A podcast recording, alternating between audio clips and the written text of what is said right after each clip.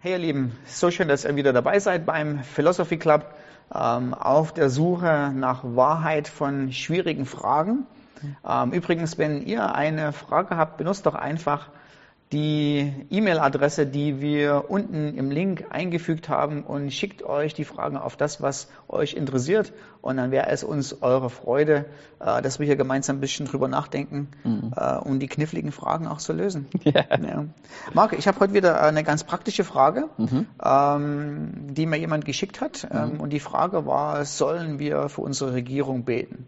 Und ich sage dir mal, die Frage, die ging sogar noch ein bisschen weiter. Mhm. Ähm, die hieß, sollen wir für unsere Regierung beten? Weißt du denn überhaupt, wie viele schlechte Gesetze diese mhm. Regierung erlässt? Also ja. äh, im Sinne von, guck doch mal an, wie viele falsche Motive ähm, und welche Agenda und welche Lobbyarbeit ähm, auch in der deutschen Regierung stattfindet, mhm. äh, sollte man denn für so eine Regierung überhaupt noch beten? Also ich denke, wir, wir, müssen erst recht für sie beten, ja. wenn man sowas sagt. Und vor allem nicht gegen sie beten, sondern wirklich für sie beten. Und ähm, ich finde, 1. Timotheus 2 ist, ist so eine wichtige Stelle ähm, zu diesem Punkt. Und ich lese einfach die ersten zwei Verse. Mhm. Und das ist ähm, das Erste und Wichtigste, wozu ich die Gemeinde auffordere, ist das Gebet. Es ist unsere Aufgabe, mit Bitten, Flehen und Danken für alle Menschen einzutreten insbesondere für die Regierenden und alle, die eine hohe Stellung einnehmen, damit wir ungestört und in Frieden ein Leben führen können, durch das Gott in jeder Hinsicht geehrt wird und das in allen Belangen glaubwürdig ist. Ja. Und es, Paulus sagt uns dann auch in Vers 3, dass wenn wir das machen, dass das etwas ist, was Gott gefällt. Ähm, ich denke, es ist so wichtig, dass wir für unsere Regierung beten weil vor allem jetzt, so ich denke so in der Corona-Zeit, ja. wie viele Entscheidungen getroffen werden müssen. Ja. Und es ist so wichtig, dass sie Gottes Führung merken, dass sie ja. Weisheit haben und dass sie wirklich, und es ist so, er drückt hier aus, es ist ein Segen zu uns, wenn wir für sie beten. Es tut uns gut ähm, und es hilft uns, so zu leben. Und ähm, genau, und das ist auch so, bedeutet, dass es uns dann erlaubt, so zu leben, dass Gott geehrt wird. Ja. Ähm, genau. Und was für mich auch sehr wichtig ist, ist mit ähm, Römer 13, ähm, wo Paulus schreibt, dass jede Regierung von Gott eingesetzt ist. Und das ist manchmal schwierig für uns. Wir schauen manche Herrscher oder Regierende an und denken, ist das wirklich von Gott? Am liebsten wollen wir nur, dass die, die Regierung, die mit uns übereinstimmt, ja, mit mir übereinstimmt, genau. die ist von Gott eingesetzt, ja. die anderen nicht. genau. Ähm, und Paulus sagt in dem Kontext, dass Auflehnung gegen den Staat ist Auflehnung gegen Gott. Ja. Und das ist etwas, was wir wirklich hm. ernst nehmen müssen.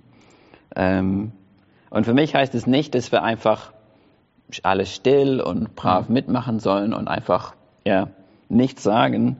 Wir dürfen und wir sollen mitreden. Ich denke erst recht, wenn etwas ähm, gegen Gottes Wort ist. Es ist wichtig, hm. dass wir da ja. aufstehen und sagen, ja. das ist nicht richtig. Ähm, aber ich denke, wir müssen konstruktiv sein. Ja. Wir müssen Teil der Lösung sein und unsere Meinung ja. sagen mit dem Ziel, Dinge besser zu machen. Ja. Aber egal, ob, selbst wenn die Regierung Sachen macht, die gegen die Bibel sind, sollen wir nicht aufhören, für sie zu beten. Mhm. Das ist das, was Paulus sagt. Wir sollen für alle Menschen beten und insbesondere für die Regierenden. Das hört nicht auf. Und es ist oft so diese Frage, so was ist Gottes Wille für mein Leben? Und wir stellen uns ganz viele Fragen dazu, aber manchmal gibt uns die Bibel ganz klare Anweisungen, wie es ist Gottes Wille, dass ihr betet. Ja. Und dass das nicht aufhört, einfach ja. weil das, was die Regierung sagt, mir nicht gefällt. Ja. Ja. Also ich denke auch daran, was Jesus in Matthäus 5, Vers 44 sagt, äh, wenn er sagt, ähm, äh, segnet diejenigen, mhm. äh, die eure Feinde sind ja. und betet für diejenigen, die euch verfolgen. Mhm. Ähm, also wenn wir unsere Feinde segnen und ihnen mit einer guten Einstellung, einer wohlwollenden Einstellung gegenüber begegnen, wie viel mal mehr natürlich gegenüber der Regierung, die zugegebenermaßen durchaus ähm, auch mal ähm, Entscheidungen trifft, die vielleicht nicht ganz so weise, nicht ganz so durchdacht sind oder die man im Nachhinein besser machen könnte. Und Jesus sagt dass, also man denkt auch an die Christen, die ersten Christen, ja. die haben wirklich unter einer Regierung gelebt, ja. die sie wirklich verfolgt haben. Ja. Und die haben für sie gebetet und die gesegnet, wie Jesus es gesagt hat. Ich denke, diese Einstellung wäre so toll, ne? wenn man, mhm. wenn man, wenn man das wirklich hätte, dass von Christen so ein, so ein Wohlwollen ausgeht, ja. Mhm. Selbst wenn es den Christen gegenüber nicht ausgedrückt wird. Also selbst wenn wir in Anführungsstrichen Opfer sind oder unsere Rechte beschnitten werden, dass man sich trotzdem als Menschen des Wohlwollens zeigt, ja? mhm. als Menschen, die mit Güte und mit Liebe anderen begegnen und ihnen Gutes tun, äh, wäre das nicht, wäre das nicht klasse. Mhm. Ja. ja. Also mir geht es jetzt eben natürlich in der Corona-Krise und vielleicht in Deutschland besonders. Ne? Also wenn man wenn man die Nachrichten liest und dann die Kommentare, die unter den Nachrichten gelesen werden, ja. Also äh, es ist äh, furchtbar, mit welcher Gehässigkeit, ja, mhm. äh, mit welcher Selbstgerechtigkeit mm, manche Menschen über andere sich herablassen. Mhm. Und ich finde, dem Geist muss man nicht unbedingt nachahmen. Mhm. Ähm, ja, ja. Das, was ich noch interessant finde, ähm, für die Regierung zu beten, ist das, was du, ähm, äh, was du angesprochen hast in ähm, 1. Timotheus Kapitel 2. Mhm. Ähm, da steht tatsächlich, äh, dass wir für die Regierung beten sollen. Mm, das, das ist so. Ja, ja. so. Ja. Punkt. Ja, Punkt. Interessant ist aber auch, ähm, äh, man muss sich ja auch mal ein bisschen äh, Gedanken machen, äh, was denkt denn Paulus, was wir für die Regierung beten sollen? Mhm. Ähm, und ich denke, es gibt so, es gibt auch so ein paar unglückliche, also wohlwollende Leute, die meiner Meinung nach so ein bisschen einen unglücklichen Fokus haben. Ähm, die gucken jede Woche oder jeden Tag äh, drauf, was die Regierung gerade so beschließt. Mhm. Äh, und dann werden E-Mails rumgeschickt. Ganz wichtig, wir müssen unbedingt für diese Kleinigkeit beten, mhm. ähm, dafür oder dagegen oder was auch immer. Ja. ähm, kann man durchaus machen. Mhm. Ähm, die Frage ist, ob das äh, 1. Timotheus Kapitel 2 damit meint. Mhm. Ähm, und ich denke, der Fokus hier ist tatsächlich noch ein Nee, ich denke nicht, ich weiß. Hm. ich weiß, weil ich es hier sehe, ja. Ich weiß, weil ich es hier sehe, der Fokus ist nur ein bisschen und der Fokus ist nicht ganz anders, aber er hat eine, eine ganz gewisse Zielrichtung. Also das Interessante ist, dass Paulus sagt, als allererstes, er wünscht, dass wir für alle Menschen beten. Mhm. Und dann wird es uns nicht offen gelassen, was denn der Inhalt des Gebets ist, sondern das Ziel dessen, was kommt, äh, finden wir im Vers 4. Also, äh, 1. Timotheus Kapitel 2, Verse 1 bis 3 sind nicht äh, äh, ohne Verbindung zu dem, was folgt, sondern da ist mhm. eine, eine, logische Konsequenz drin. In den ersten drei Versen ist, gibt es eine Aufforderung zum Gebet, damit etwas im Vers 4 passiert, nämlich da Gott möchte, dass alle Menschen gerettet werden und zur Erkenntnis der Wahrheit kommen. Mhm. Das heißt, der Hauptfokus, warum es hier geht in dem Gebet, auch in dem Gebet der Regierung, ist, dass wir beten sollen, dass alle Menschen zur Erkenntnis der Wahrheit kommen und dass die Regierung eine Atmosphäre schafft, wo Christen äh, die Möglichkeit haben, von ihrem Glauben aktiv zu bezeugen und daran nicht gehindert werden. Ja. Das ist der eigentliche Hauptfokus des Gebets. Und das ist auch ganz interessant, weil im Vers 2 heißt es, damit wir ein friedliches und ruhiges Leben äh, in aller Gottesfürchtigkeit und Ehrfurcht leben können. Und manchmal denkt man so, damit wir ein ruhiges Leben äh, mhm. leben können, bedeutet, ja, die Regierung soll Gesetze machen in meinem Interesse, so dass mhm. ich ein gemütliches Leben mhm. leben darf. Ja? Also bitte, ähm, die Rentenerhöhung muss so ausfallen, ja, dass ich eine. Amen. ja. Aber das ist nicht die Idee von einem ruhigen Leben. Ja? Mhm. Also wenn wir uns das Leben von Paulus angucken, dann war das alles andere als ruhig, ja, ja. im Sinne von mhm. beschwerdefrei oder beschwerdelos. Mhm. Äh, sondern was wir sehen, ist dieses ruhige Leben, hat damit etwas zu tun, wo der Kontext hin will. Nämlich, dass Ruhe bedeutet, dass es die Möglichkeit gibt, ungehindert das Evangelium zu verbreiten. Mhm. Ähm, also zum Beispiel in Ephesus ähm, in Apostelgeschichte 19 gibt es eine Aufruhr, ähm, äh, ein, ein riesen Tumult, eine Unruhe. Mhm. Also das Gegenteil von dem, Fried, von dem friedlichen Leben. Mhm. Und die Christen und Paulus ist in Gefahr, vom Mob bedrängt zu werden äh, mhm. äh, und vielleicht sogar umgebracht zu werden. Also die Asiarchen hindern Paulus daran, dem Mob sich zu stellen, weil ja. sie genau wissen oder ahnen, äh, das geht nicht gut aus. Mhm. Und dann heißt es aber, äh, dass die Leute oder, oder dass die Leute beruhigt wurden. Mhm. Äh, das heißt, die haben kein ruhiges Leben geführt in dem Sinne dann, dass sie danach alle ganz zufrieden waren und eine hohe Rente hatten, sondern die wurden von ihrem Tumult, die wurden von ihrem Antagonismus gegenüber dem Evangelium und denjenigen, die es verbreiten, ein bisschen in Anführungsstrichen zur Ruhe gebracht. Und das ist genau das, was Paulus hier betet. Ähm, er betet für ein ruhiges Leben und vor allen Dingen auch das Leben in Ehrfurcht. Das kommt später nochmal im 1. Timotheus ähm, Kapitel 3. Ähm, Vers 5, nee, im 2. Timotheus, so, 2. Timotheus Kapitel 3, Vers 5, äh, da schreibt Paulus, dass es, ähm, dass Menschen äh, äh, ein, eine, eine äußerliche Anschein von Gottesfürchtigkeit haben, aber die Kraft verleugnen. Und was hier passiert ist, ist übrigens genau dasselbe Wort Eusebia, äh, im, was wir auch im Vers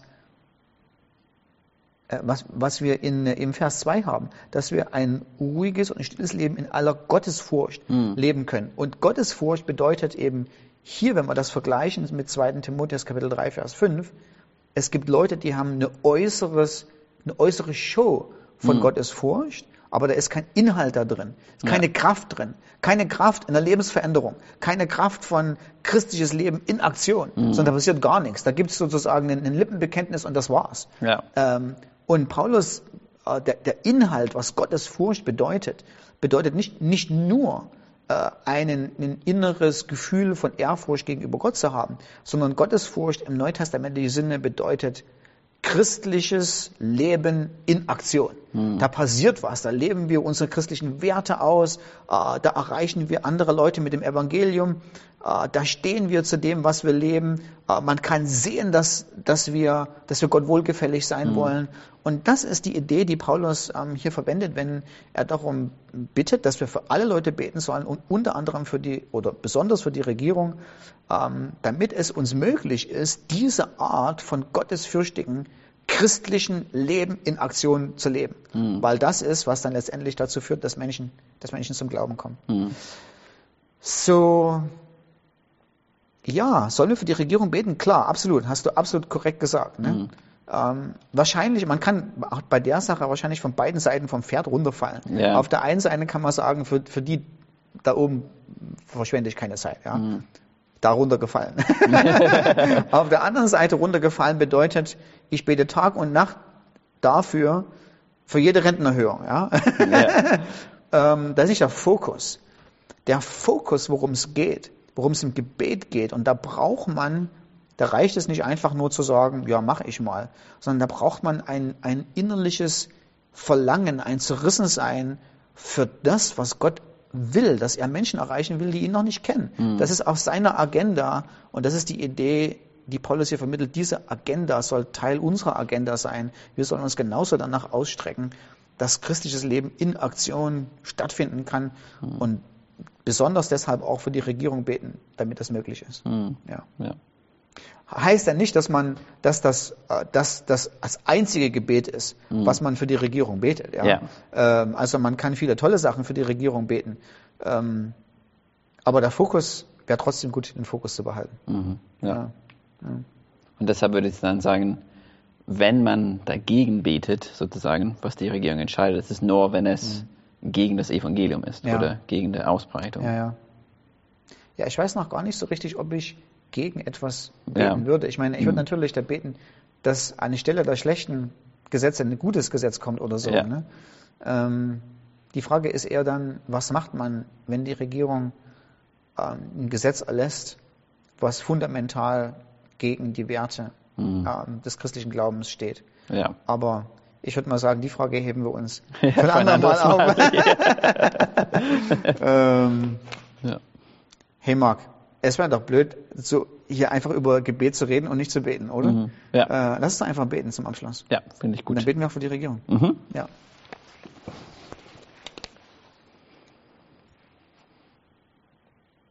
Himmlischer Vater, wir danken dir, ähm, dass du uns eine Regierung gegeben hast, äh, die es uns erlaubt, unser christliches Leben in Freiheit auszuleben.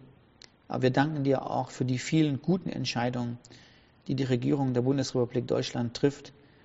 Ähm, Und wir denken auch daran, dass all die Menschen, die in Autorität sind, letztendlich nur Menschen sind, die genauso versucht sind wie wir und noch viel mehr, wenn Leute mit Lobbyarbeit sie bedrängen und sie dazu bewegen, Sachen zu entscheiden. Wir segnen unsere Regierung und wir bitten dich, himmlischer Vater, dass äh, du ihnen hilfst, mit einem guten Gewissen ähm, auch manchmal gegen manche Lobbyarbeit äh, zu entscheiden und das äh, in, in Kraft zu setzen und sich dafür einzusetzen, was wirklich ewige Werte sind und was zum Wohl, zum, zum Wohl unserer Bevölkerung ist. Mhm. Und Vater, wir bitten dich, dass du es uns noch lange erhältst, äh, dass wir in Freiheit unseren christlichen Glauben leben dürfen und dass du uns Kraft und Energie gibst, Liebe in Aktion zu zeigen, mutig auf äh, unsere Freunde und Nachbarn zuzugehen und ihnen von der außergewöhnlichen Liebe, die du für sie hast, ein Stück zu teilen. Mhm. Herr Vater, ich danke dir auch so sehr für, ja, für diese Regierung, für diese Freiheit, in der wir leben, Gott.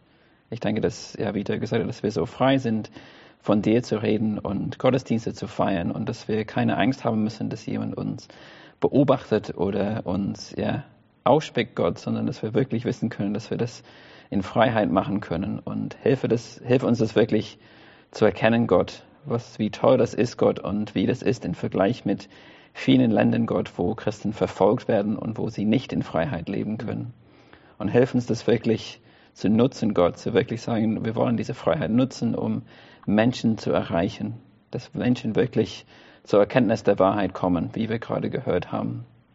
Und ich bete jetzt auch für unsere Regierung, dass du sie segnest, dass du ihnen Weisheit schenkst, Gott, und dass sie wirklich von dir geführt werden, ähm, vor allem mit den ganzen Entscheidungen jetzt mit Corona, dass sie wirklich von dir geleitet werden und wirklich, ja, deine Weisheit haben und dass sie wirklich gute Entscheidungen treffen, ähm, die gut für dieses Land sind und nicht nur gut für uns als einzelne Personen sind, sondern dass sie, ja, Entscheidungen, die wirklich dieses Land segnen. Hm.